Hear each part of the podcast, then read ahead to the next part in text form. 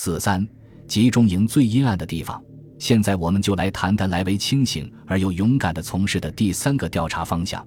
这种从未停止过的调查，也体现在这部集子的文本中。挖掘集中营最阴暗的地方，发现令人憎恶的现实。他一步一个脚印地与现实进行较量，很快就成熟地意识到其面临的问题之麻烦和复杂，而且在很长的时间后，从二十世纪七十年代末之后，才决定止步。不再从事实的角度及其道德层面上予以深入探讨，在一篇早先的文本中出现了以周年纪念为题的文章。不过，也许是因为这被人忽略的过去，来为伤感地注意到，沉默正在过久地窒息着对集中营的记忆。有关死亡营这个远未成为历史的论题，已经趋于被完全忘却的局面，至少在意大利是这样。另外，历史的伤痛虽然刚刚被提及。但很快就演变成公开的辩论，反对当时已十分突出的倾向，把抵抗运动中阵亡将士们的牺牲与被放逐至集中营的人无名的结局混淆起来，把集中营无数受害者的死亡称作一种荣耀。我们在那两页被长期忽略的书页中读到，那是毫无价值的，那并不是荣耀，那是手无寸铁、软弱无奈、赤裸裸的死亡，是不光彩的。可耻的、污秽的死亡，而话题并非到此为止，有更多复杂的内涵的深入探讨。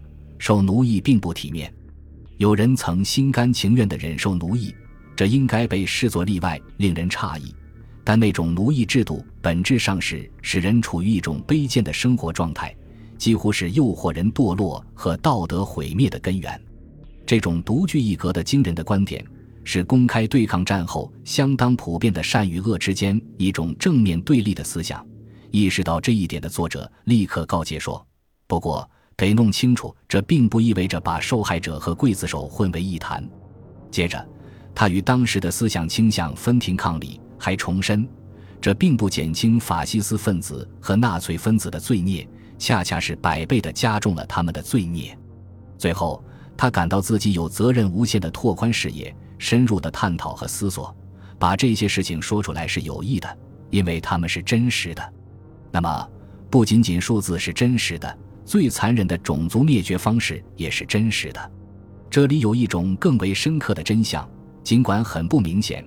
除了要探究施虐者的卑劣行为，首先更应探究受害者本身的思想。从1955年至1961年，在漫长的六年期间。产生了诸如审讯艾希曼之类的消息，这是第一起具有强烈国际反响的事件。还出现类似发表在《新闻报》上的十二岁女中学生的那封信件，这都是些令人欣慰的征兆。但有关种族灭绝的课题，大气候却难以改变。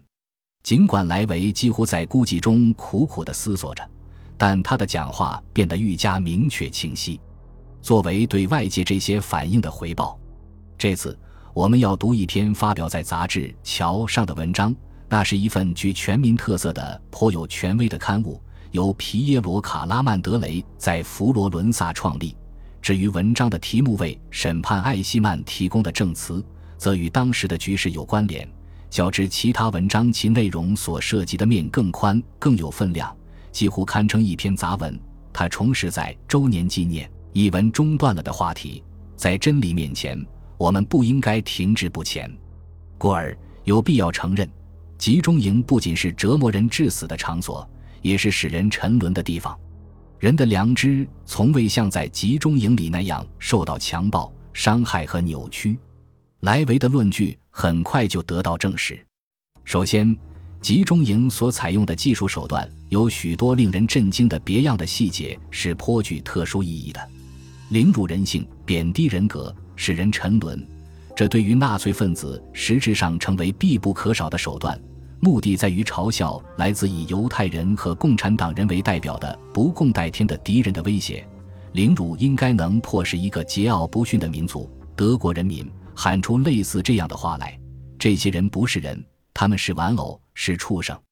另外，还有更甚者，对于那种把集中营定义为使人沉沦的地方。